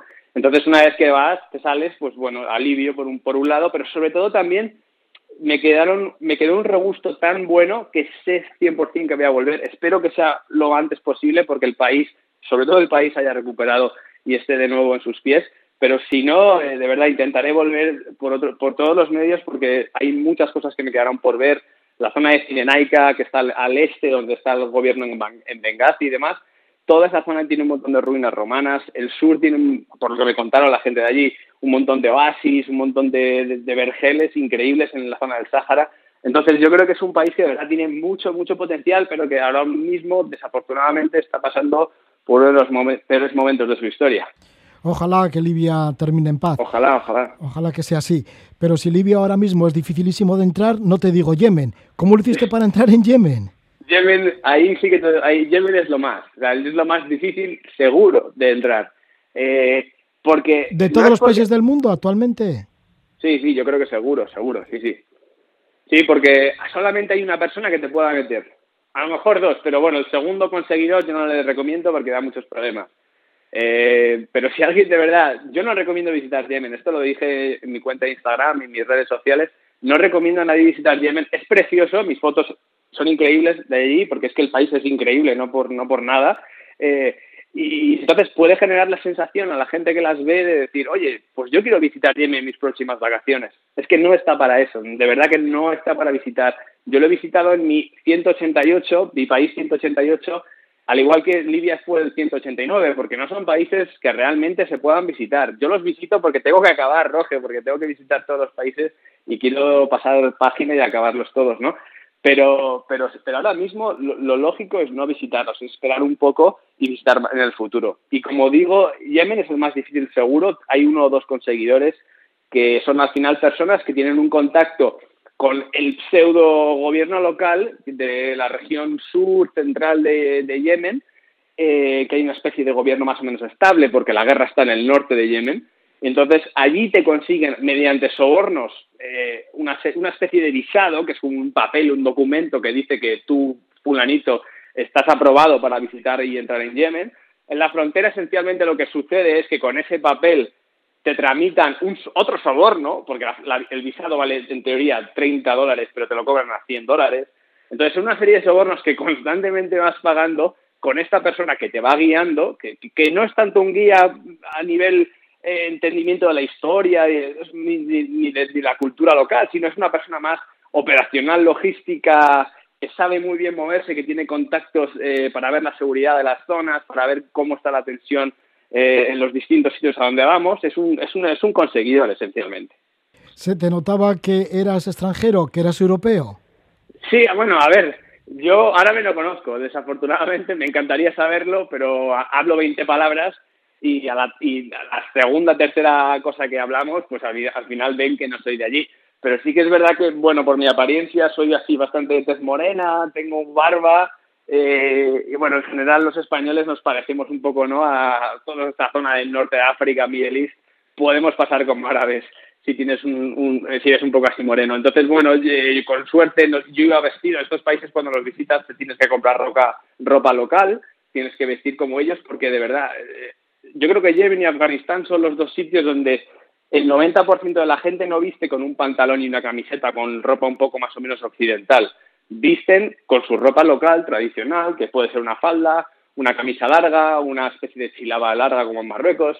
Entonces, si no te vistes como ellos, además de no parecer como ellos, es que ya destacas muchísimo más. Con lo cual, te tienes que intentar mimetizar lo más posible con, con, su apariencia y, con eso y dos, tres cosas en árabe, intentar en los controles que te dejen pasar porque la apariencia digan, bueno, más o menos pasa por yemení. Si luego, evidentemente, te hacen segundas preguntas y quieren mirar un poco más, eh, verán que no lo eres y ahí está tu guía para entonces hablar, enseñar el papel, ver que eres una especie de turista con permiso para estar en Yemen. Y entonces, bueno, ya es otro nivel, otro segundo nivel de, de prueba, ¿no? ¿Ha habido una interacción con los yemeníes? Sí, pero desafortunadamente yo creo que esto es una muy buena pregunta, porque a mí me encanta viajar por las personas. Es por eso que he viajado a tantos países para conocer gente y culturas distintas. Pero en Yemen tienes un gran problema y es que el mayor riesgo que corres es que, que alguien te delate y que Al-Qaeda te secuestre, porque al final Al-Qaeda tiene presencia en toda esta zona, ¿no? Por, debido al descontrol y a la anarquía que existe, tienen bastante control en, en la zona sur de Yemen. Entonces, puedes relacionarte con ellos, no hay nadie que te lo impide, como Corea del Norte, ¿no? Eh, Ahí es libre, tú vas y hablas con ellos. El problema es que ellos ven y la primera pregunta que te hacen es de dónde eres. Es lo primero que te preguntan. Entonces nosotros, un poco por seguridad, nos inventamos un personaje de que éramos, yo me llamaba Ali y era de Turquía, porque Turquía es un país un poquito menos llamativo que un europeo, y también porque no hablamos árabe, pero sí que culturalmente son similares, con lo cual puedes sentir una cierta empatía por, por, por ti, ¿no? Eh, pero evidentemente, cuando ya llevas mucho tiempo hablando con ellos o te ven demasiado, a lo mejor tomando fotos en Shibam cuando estuvimos, la gente empieza a cuestionarse, ¿no? ¿Qué haces aquí? ¿Quién eres? Y pueden ser personas perfectamente curiosas y normalmente interesadas y no habría ningún problema, pero luego sí que es verdad que corres un riesgo de que haya alguien que, que pueda conocer a alguien, que tenga un interés ulterior que no sea de buena fe y que te delate, entonces tengas un problema porque tengas un contacto de Al-Qaeda que te esté siguiendo, te intente secuestrar. Entonces el problema es que no puedes ser tú mismo, no puedes hablar todo lo que te gustaría con los locales y no puedes mezclarte todo lo que te gustaría. Además, seguramente casi todo el mundo estará armado. Llevará la AK-47. Todo el mundo, todo el mundo lleva AK-47. Eh, es una cosa, es lo primero, es lo que más te sorprende cuando visitas Yemen. Eh, la normalidad con la que llevan una un rifle ¿no? de asalto. Yo, de verdad, eh, lo llevaban como si fuera una cartela, el móvil, llevo la cartela, el móvil y el AK-47, ya puedo ir de casa. Un poco así. Y se sentaban, a, a- se sientan a, comer en restaurantes, a desayunar y demás, comen mucho fuera y, pues con el AK-47 puestos, cruzados de piernas, tomándose el té y con el AK-47 al lado de, al lado de los pies, ¿no? Y pues ellos, para ellos es muy normal y te, luego te saludan, a lo mejor te sonríen en plan muy, muy amistoso, pero claro, para un europeo, un turista, al fin y al cabo, que no dejamos de ser turistas, ver eh, es un rifle de asalto tan- o tantos rifles de asalto alrededor tuyo con tanta normalidad, pues evidentemente es un shock cultural bastante fuerte. ¿En dónde te alojabas en esa visita a Yemen?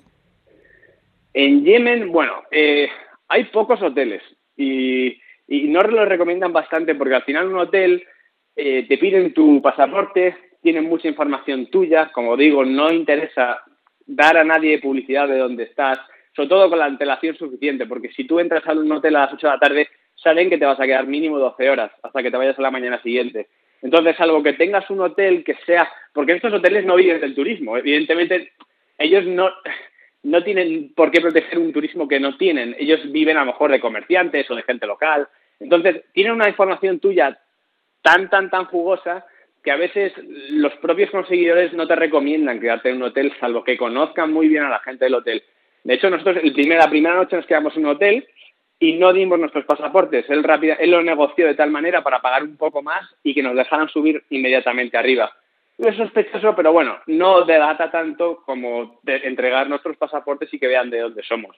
Luego la ciudad, cuando fuimos ya a Siyun, que es un poco la, la capital de facto de esta región eh, creada, que es el sur de Yemen, que es un poco más estable que el norte, eh, ahí en Seyun nos quedábamos en pisos francos, que al final es una persona que trabaja con el conseguidor, que conoce familias que tienen casas vacías y que les intentan optimizar un poco la rentabilidad de esas casas, encontrándoles alquiler por días, por semanas, por lo que fuera, ¿no? Entonces, bueno, hay una serie de comisiones, al final acaban pagando bastante por un piso que, que está bastante en bastantes malas condiciones, que está muy mal mantenido, que la luz se va, que no tiene calefa no tiene, perdón, aire acondicionado. Eh, son condiciones un poco duras, pero consigues tener el anonimato que quieres cuando te vas a alojar en un sitio, ¿no? Allí, evidentemente, nadie sabe quién está ocupando el piso, con lo cual eso es una mucha mayor seguridad que hasta al final lo que vas buscando. En, el viaje a, Sí. en un viaje allá, me perdona, no hay confort, no hay confort alguno, simplemente todo es la prioridad que es estar seguro. Entonces renuncias a un montón de, de, de cosas simplemente por estar más seguro. ¿Quién vigilaba esa seguridad? ¿Quién hacía de guardia en el piso? Nadie. O sea, un poco mi guía. Bueno, pasó una cosa, no sé si contarla o no, pero yo me desperté a las 2 de la mañana y había una luz encendida y bueno, había una especie de voces y tal. Y salí un poco al pasillo y vi a mi guía que estaba fumando y tenía el rifle puesto como en su regazo, ¿no? Apuntando hacia la puerta. Y le pregunté, le dije, pero ¿y qué es esto? ¿Y nada, te has despertado? Y yo, pero claro que me he despertado, si estáis con la luz encendida, estás con el rifle. Y dice, no, es que llama a la puerta. Y yo, pero, pero ¿quién ha llamado a la puerta? ¿Esperamos a alguien a las 2 de la mañana? Y me dice, no, por eso tengo el rifle. Esto te resume un poco el, el, el, la seguridad, ¿no? O sea, la seguridad es, no existe. Realmente lo que, lo que haces es intentar moverte constantemente, intentar no dar información tuya y luego que, bueno, tu guía tenga una K-47, pero bueno, lo tiene todo el mundo. Entonces, eh, se trata un poco de pasar desapercibido dentro de la normalidad, porque hay dos tipos de approach en la seguridad. O ir con una, una, una armada, con un blindado y, y armado hasta los dientes, pero llamando la atención, o pasar muy, muy, muy low profile sin que nadie sepa dónde estás, que vas mimetizándote casi con el, con el medio, con el ambiente, ¿no? Pero como te pillen o te pase algo, evidentemente no hay, es como en el circo, no hay tela debajo. Estamos con Álvaro Rojas, que nos está hablando de cómo ha entrado en Yemen y cómo ha estado en Yemen, su país número 188, un país dificilísimo de llegar allí, de introducirse en el mismo. Y luego también nos ha hablado de Libia, su país número 189. Y es que ya tiene 189 países y le quedan 8 para completar todos los países del mundo. Álvaro, que es bastante joven, tan solo tiene 31 años y está en esa disposición. Porque ahora, ¿ya qué te falta? ¿Qué países me te quedan, faltan? Me quedan 8 países. Como te venía contando, tengo ya todos los visados que necesito. Eh, me he tomado un tiempo para estar un poco en casa tranquilo, eh, saborear un poco también las mieles de, de, estar ya casi tan cerca de conseguirlo. Y, y, entonces ahora me queda un viaje, salgo hacia África Occidental, volamos primero a Costa de Marfil y, y conducimos un poco hasta, hasta Dakar. Entonces, bueno, son siete países y yo calculo, no sé, tenemos como 18 días para, para ir poco a poco subiendo hacia arriba. Y, luego vuelvo a España, estoy otro mes eh, un poco ya tranquilo. Tengo algún otro viaje, me voy a ir a Japón un poco, pero por placer ya. Y, y, luego acabo con Cabo Verde, que sería mi último país, un poco para celebrar fiesta y, y terminar lo mejor posible. Álvaro, pues ya estaremos cuando regreses de Cabo Verde, si te parece, cuando Claro. una vez consigas el propósito de completar todos los países del mundo. Encantado. Álvaro, pues déjanos también el contacto para el que quiera más información y seguirte en esa recta Sí, final. toda la, la recta final y todas mis aventuras las pueden encontrar en Instagram, pueden buscarme por mi nombre, Álvaro Rojas, o pueden buscarme por mi nombre en Instagram, que es Wanderreds, W-A-N-D-E-R-R-E-D-S, Wanderreds. Pues ahí está, eh, Wanderlust, que viene a ser como vagar, ¿no? De, Sí, Wander es, via- es vagar un poco, no es viajar, es el- el- el- la idea esta del Wanderlust. Y Reds no deja de ser mi apellido, que es Rojas, pues un poco por hacerlo más internacional. Sí, muy bien. Pues muchísimas gracias Álvaro Rojas y que te vaya bien en esa recta final. Muchas gracias, Roge. Un abrazo a todos. Gracias. Buen viaje. Han pasado más de 50 años, pero supongo que es una aventura de estas que no se olvidan nunca, ¿no? Levando Anclas, un programa repleto de aventuras que nunca se olvidan. Ya vimos a lo largo de las pistas del desierto coches abandonados, absolutamente comidos por la arena. Teníamos 55 grados a la sombra y luego al sol cerca de 70. ¿Cómo era la mujer que escalaba y demás? Todo a escondidas. Yo en mi casa no tenía ni idea de lo que hacía yo cuando me iba al Pirineo y andaba por las paredes colgándome por ahí. Hicimos tres ascensiones. La última que hicimos fue el Ilamane, que era como una pirámide. Que curiosamente nos ofreció la cima un espectáculo que es que estaba venga a llover. Saber de gente aventurera, cada domingo levando anclas, con Roge Blasco. A gozar de la montaña, Rosy. Sí, efectivamente, eso afortunadamente no he perdido todavía esa curiosidad por buscar experiencias fuera de lo que es la rutina. Radio Euskadi, saber escuchar.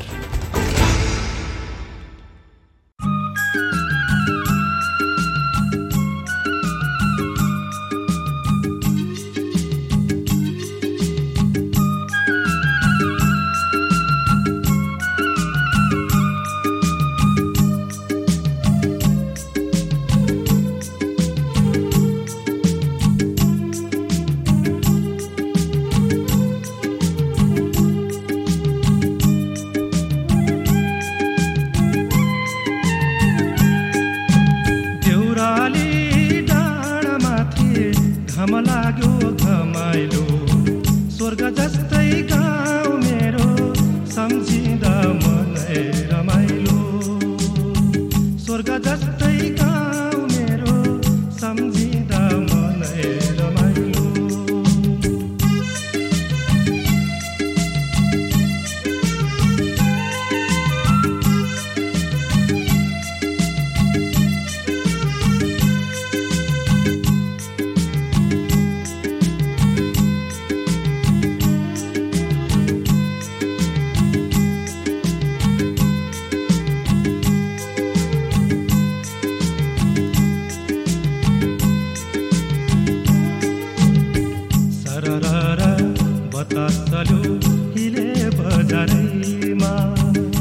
música que nos llega desde el Himalaya, es el grupo Chintanis.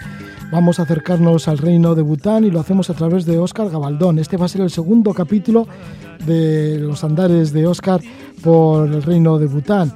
Óscar Gabaldón, que es de Madrid, director de World Travel Marketing, una agencia que diseña viajes para otras agencias y además pues a él le gustan muchísimo países como Nepal, en donde ha vivido durante un año, vivió durante un año en Pokhara, esto fue en el año 1997, también le gusta muchísimo Tanzania, país al que visita asiduamente, y ha hecho dos viajes a Bután.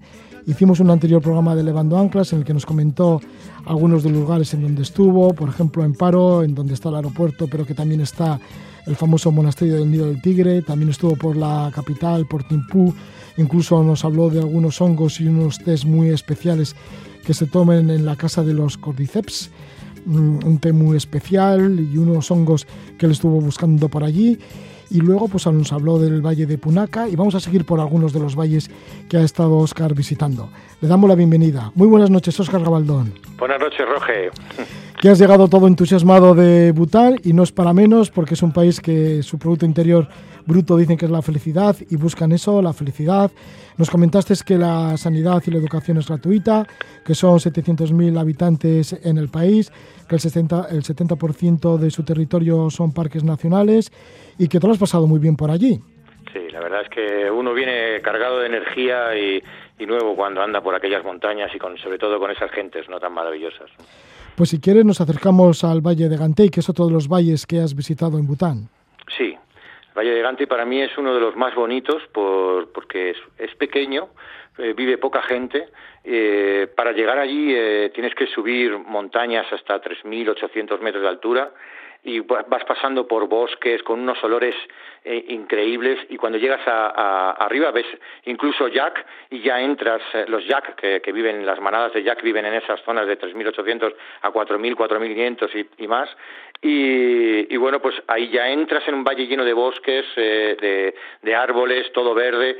Y que lo más importante que tiene es un, son dos monasterios, pero uno que está abajo en el valle y otro arriba. El que está abajo en el valle es de niños que tienen hasta máximo 14 años y luego a partir de ahí ya eh, eh, cuando deciden si, eh, dejar de, de- dejar el budismo o, sea no el budismo sino dejar de, ser la vida eclesiástica o continuarla no y, es muy interesante porque es un monasterio muy muy grande de, con- que viven muchos niños allí y ahí ocurre una cosa muy interesante en este valle que es mágica, que es que llega todos los inviernos, ah, en noviembre llega la grulla negra, la grulla de, cuello negro, ¿vale?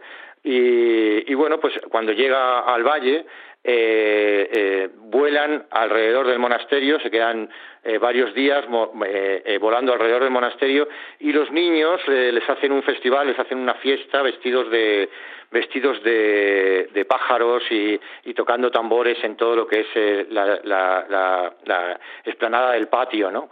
Y del patio del monasterio. Muy, muy bonito. Y bueno, luego las, las aves bajan a visitar a, a los ganaderos y gente que vive en el pueblo, que son muy poquitos, la verdad que son muy poquita gente. Y entonces, bueno, pues a partir de ahí eh, se quedan todo el invierno con, en el valle la, la- tranquilamente la, la- este, este, este ave tan maravillosa, ¿no? La grulla de cuello negro. ¿no? Qué simpáticas las grullas de cuello negro, ¿no? Que saludan a los vecinos cada vez que llegan en el mes de noviembre. Sí, son, son parte de las familias, ¿no? Y conocen a las familias ya y cuando regresan saludan primero a los niños del monasterio y luego a, a- a toda la demás gente, ¿no? ¿Cómo la entrada a este valle, este valle de altura, que ya has dicho que está a más de 3.000 metros de altitud? Sí, es una entrada eh, por carretera. La carretera es, hasta hace muy poco estaba muy complicada. Yo he llegado ahí el año pasado eh, por mm, este año ya estaba mucho mejor y el año pasado según íbamos subiendo pues hay trozos de carretera que se caen para abajo, tienes que pasar todo de tierra muy muy muy fea, muy mal para, para llegar al valle, ¿no? Merece la pena, pero ahora la han arreglado. Ahora eh, han tardado poco, han, utilizado una empresa india y, y, les ha hecho una carretera para llegar hasta Gante muy muy interesante y la verdad que hemos ido de maravilla ahora pues eso de lo que se tardaban casi cinco horas desde Punaca a llegar a Gante ahora en tres horas tres horas lo puedes hacer tranquilamente y la carretera es muchísimo menos peligrosa que, antes ¿no? ¿Qué se respira en este valle de Gante y qué se respira en general en Bután? Porque se respira espiritualidad, dices también que hay muchos aromas, cómo huele Bután y cómo huelen estos valles. Ah, Digo pues que igual está todo despejado, tiene todo como muy, mucho oxígeno. Pues sí, eh, muchísimo oxígeno y muchos bosques eh, eh, pues llenos de plantas eh, que utilizamos para el té, como mejorana, como tal. Entonces los olores son maravillosos, ¿no? Y luego, pues eh, sobre todo mucho incienso, porque está lleno de monasterios, templos, con una espiritualidad increíble. Toda la gente eh, por las mañanas se va a sus monasterios, a, a sus templos, a, mover las, ruedas de, del budismo, ¿no? Y dan vueltas alrededor. Ellos piensan que dando vueltas se limpian de los pecados, ¿no? Y, bueno, es muy muy interesante y cada vuelta que le dan a una rueda de, de, de ruedas de, de, los templos que hay eh, de budistas eh, eh, sale un rezo hacia el universo, ¿no? Y entonces es, es, muy interesante, siempre hay una espiritualidad, mucho olor a incienso y toda la gente muy amable, muy tranquila, la verdad que es, es, es muy interesante. Del Valle de Gantei te fuiste al Valle de Tronsa. Siempre sí. vais circulando por allí, por las montañas, tampoco habrá mucho coche, ¿no? No, la verdad que no. Hay, hay una, se puede hacer, eh, hay gente que lo hace en bici, porque claro, no hay, no hay prácticamente tráfico. Eh, hay gente que lo hace en moto, eh, te puedes alquilar eh, motos Enfield nuevas a estrenar, eh, porque no les gustan tener las antiguas que mancharían el medio ambiente, ellos son muy ecológicos.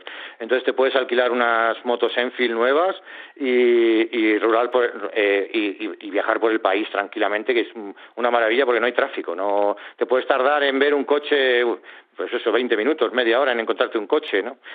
Las motos Enfield, que son las motos clásicas de la India. Sí, las motos clásicas de la India. Sí, de la época colonial británica. Sí, pero las siguen fabricando ahora, ¿eh? Y incluso en España tenemos varias, eh, varios concesionarios de motos Enfield y, eh, y ahora pues las siguen haciendo con motores de ahora y, y con pues eso, la misma pinta de, de la moto Enfield de toda la vida, ¿no? ¿Qué te encuentras en el Valle de Tronsa? El Valle de Tronsa es un valle mágico, también para el paso para entrar es 3.000 y pico, 3.600, 3.800 metros. Es un, eh, la carretera todavía no está ter, terminada, me imagino que en un año o menos la terminarán. Para llegar al valle hay un tramo de carretera todavía de arena y, y que, bueno, pues con, con complicaciones para entrar en el valle, pero es un, es un valle pequeñito, bueno, más grande que Gantey, por ejemplo, pero muy profundo, con dos ríos. El río pasa por, por, por en medio de la ciudad.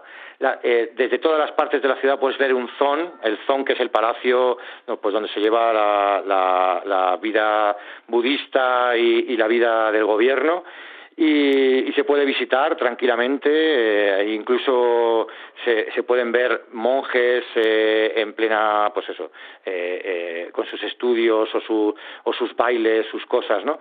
Y, luego tienes una torre, la torre de vigilancia, muy bonita, que le han hecho ahora museo tradicional de la cultura de Bután, y puedes ver desde, desde esta torre, esta torre se utilizaba porque ellos controlaban desde ahí el comercio de toda la, de todo Bután, ¿no?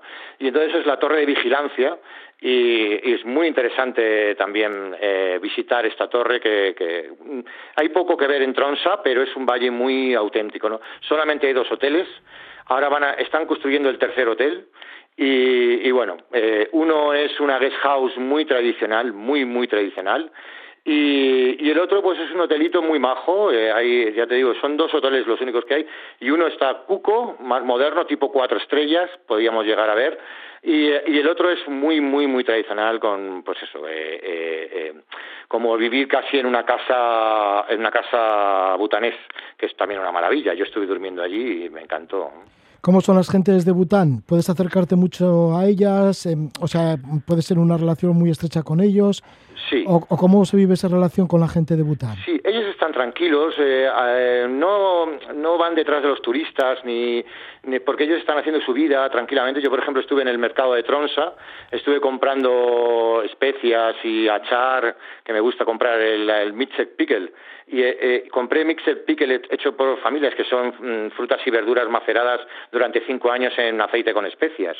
Y, y bueno, pues me acerqué al mercado, que además el, el agua pasa, el agua del río pasa por debajo del mercado, es muy interesante, vas viendo unas cascadas y entras en el mercado y está pasando el agua por debajo del mercado, ¿no? Es muy bonito.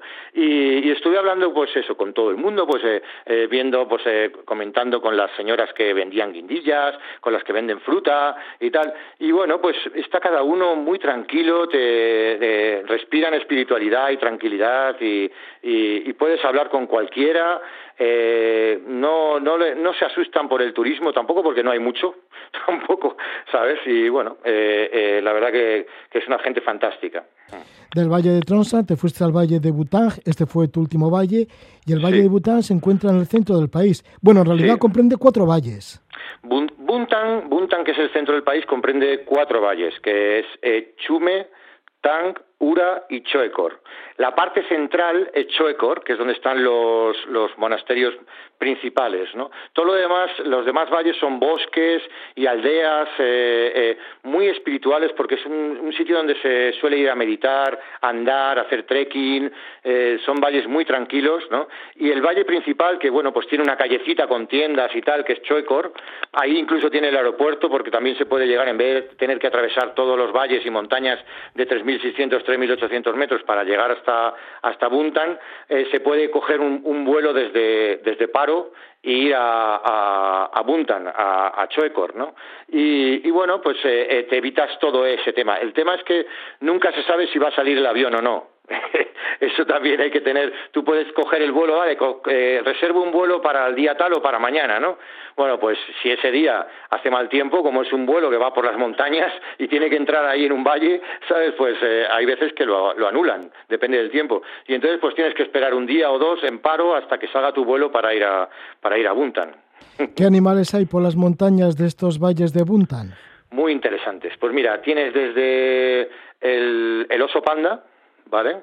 El oso panda es típico de allí. El oso panda rojo, que también es único allí. Y tienes sobre todo eh, en, esas zonas del valle, o sea, del centro de, de Buntan, de Bután, que es Buntan, en esas zonas del centro también ti- tienes el, el oso marrón o el oso pardo, grande, ¿no? Es peligroso además. Y, y bueno, pues eh, eh, además de, de tigres, leopardos, eh, eh, todo tipo de animales de jungla, ¿no?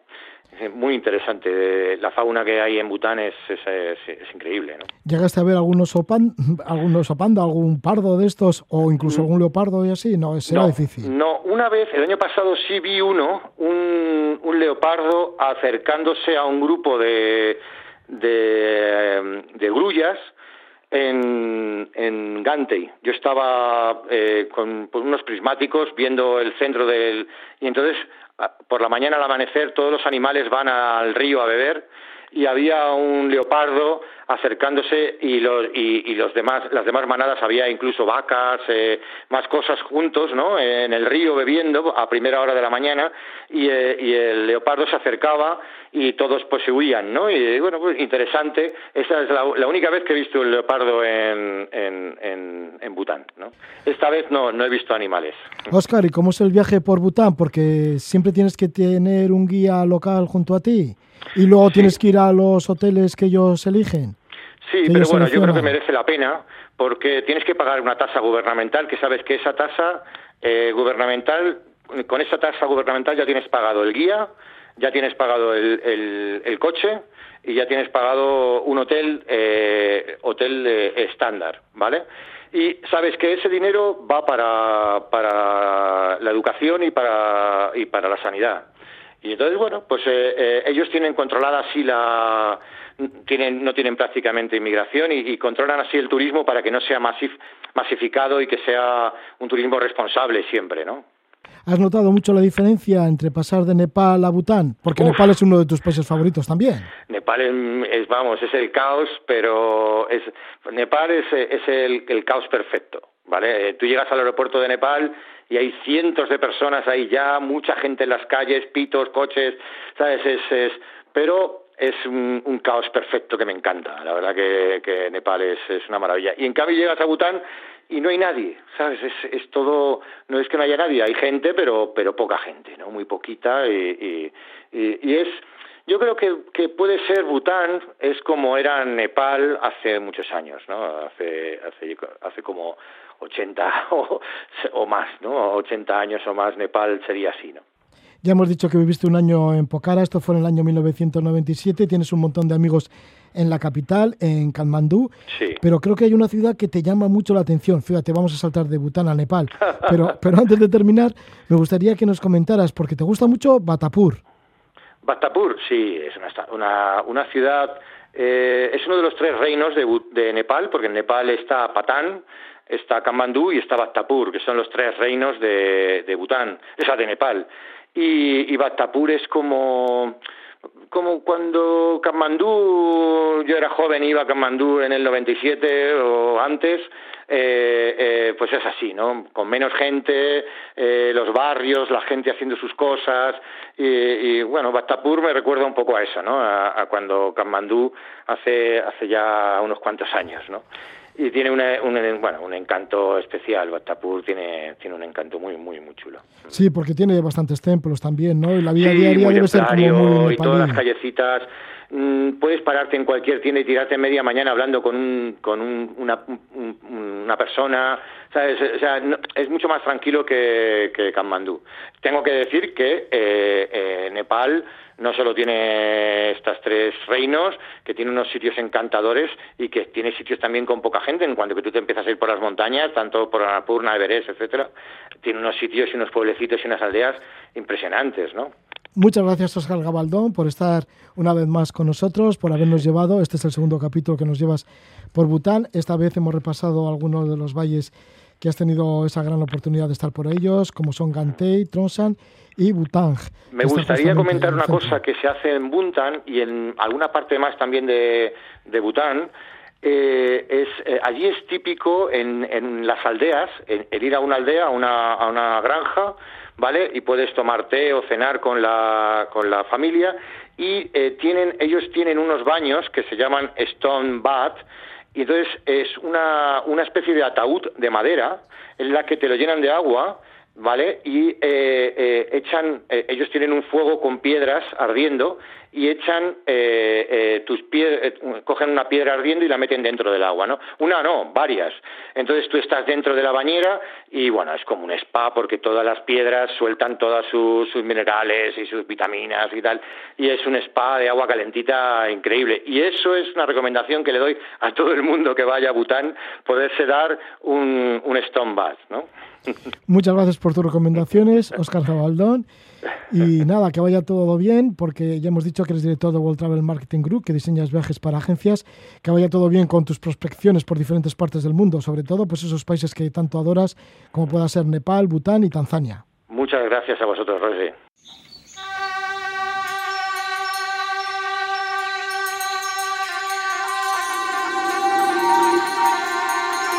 Oscar Gabaldón, que llega entusiasmado y lleno de energía de Bután, y no es para menos. Nos ha contado sus aventuras por los valles y montañas de este reino del Himalaya en dos capítulos en Levando Anclas. Ya terminamos. Nos vamos con la música de New Order, lo que es su, nuevo, su nueva canción. Teníamos ganas ya de escuchar New Order, es toda una buena noticia de que vuelva este grupo de Manchester. Y la canción es We Are Rebel. Que disfrutéis, que vaya todo bien, dulces sueños.